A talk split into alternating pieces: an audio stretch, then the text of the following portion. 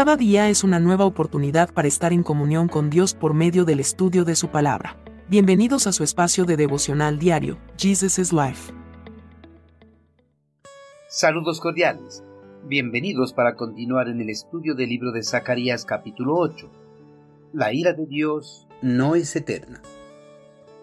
Ahora dice el Señor, regresaré al monte Sión y viviré en Jerusalén. Entonces Jerusalén se llamará la ciudad fiel el monte del Señor de los ejércitos celestiales se llamará Monte Santo. Rescataré a mi pueblo del oriente y del occidente.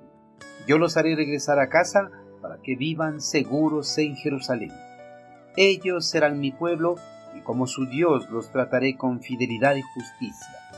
El Señor de los ejércitos celestiales dice, estaba decidido a castigarlos cuando sus antepasados me hicieron enojar y no cambié de parecer dice el Señor de los ejércitos celestiales.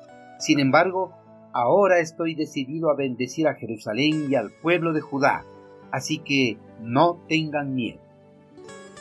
El enojo de los padres no permanece para siempre hacia sus hijos rebeldes, pues el amor por ellos puede más que cualquier rebeldía. Por eso los padres, después de disciplinarlos, tratan de restaurar la relación con ellos y demostrarles que a pesar de todo lo malo que hayan hecho, lo siguen amando tan profundamente como antes.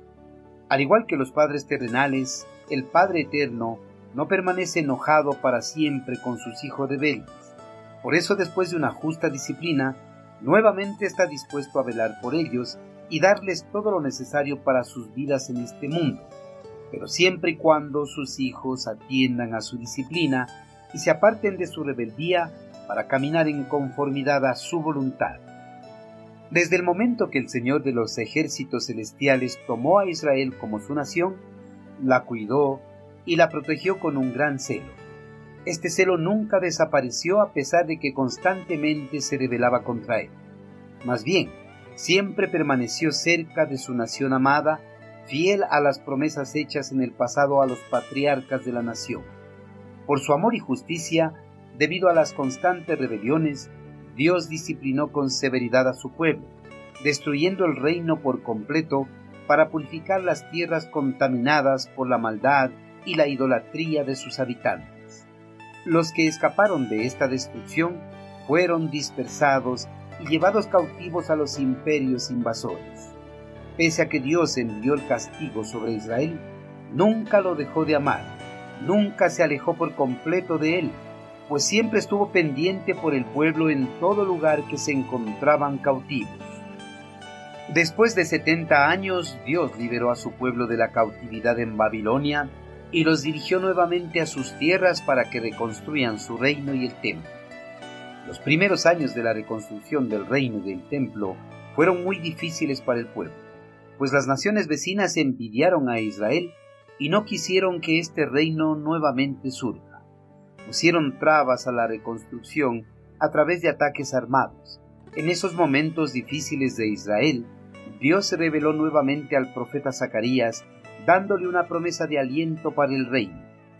Dios les prometió que a pesar de las dificultades que existían en la reconstrucción del reino y del templo, Él restauraría por completo la nación y moraría en Jerusalén para siempre.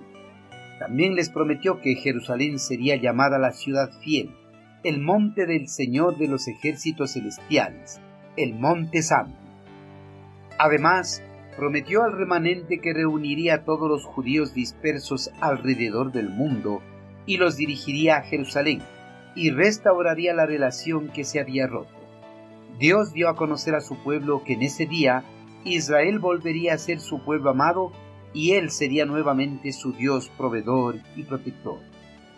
Con las relaciones restauradas, Dios estaba dispuesto a dejar atrás toda la rebeldía de su pueblo, y ahora los iba a llenar de bendiciones tal como lo había hecho antes de enviarles el castigo por sus rebeliones y pecados. Ahora Israel nuevamente podría vivir tranquilo bajo el cuidado y la protección del Señor de los ejércitos celestiales. Queridos hermanos, Dios como un Padre amoroso dejó atrás todo enojo contra su pueblo amado. Ahora estaba dispuesto a vivir en medio de ellos para velar por cada una de sus necesidades. Bajo el cuidado y la protección divina, Israel ya no iba a tener razón para sentir miedo de las acechanzas de sus enemigos, ya que Dios los protegería y pelearía por ellos tal como lo había hecho en el pasado. Además, ya no pasarían necesidades, ya que Dios los iba a bendecir en gran manera.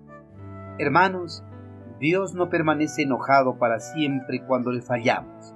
Él en su amor y misericordia siempre está dispuesto a perdonarnos y restaurar las relaciones que fueron rotas a causa de nuestras rebeliones. Para encontrar su perdón, debemos presentarnos delante de Él con un corazón humillado y arrepentido por haberle fallado y pedirle que nos perdone. En su fidelidad, Dios nos perdonará y nuevamente podremos disfrutar de su amor, protección, cuidado y bendición. Envíenos sus sugerencias y comentarios a nuestro correo electrónico ministerio.jesusislife.net. Este programa es una producción de Jesus is Life.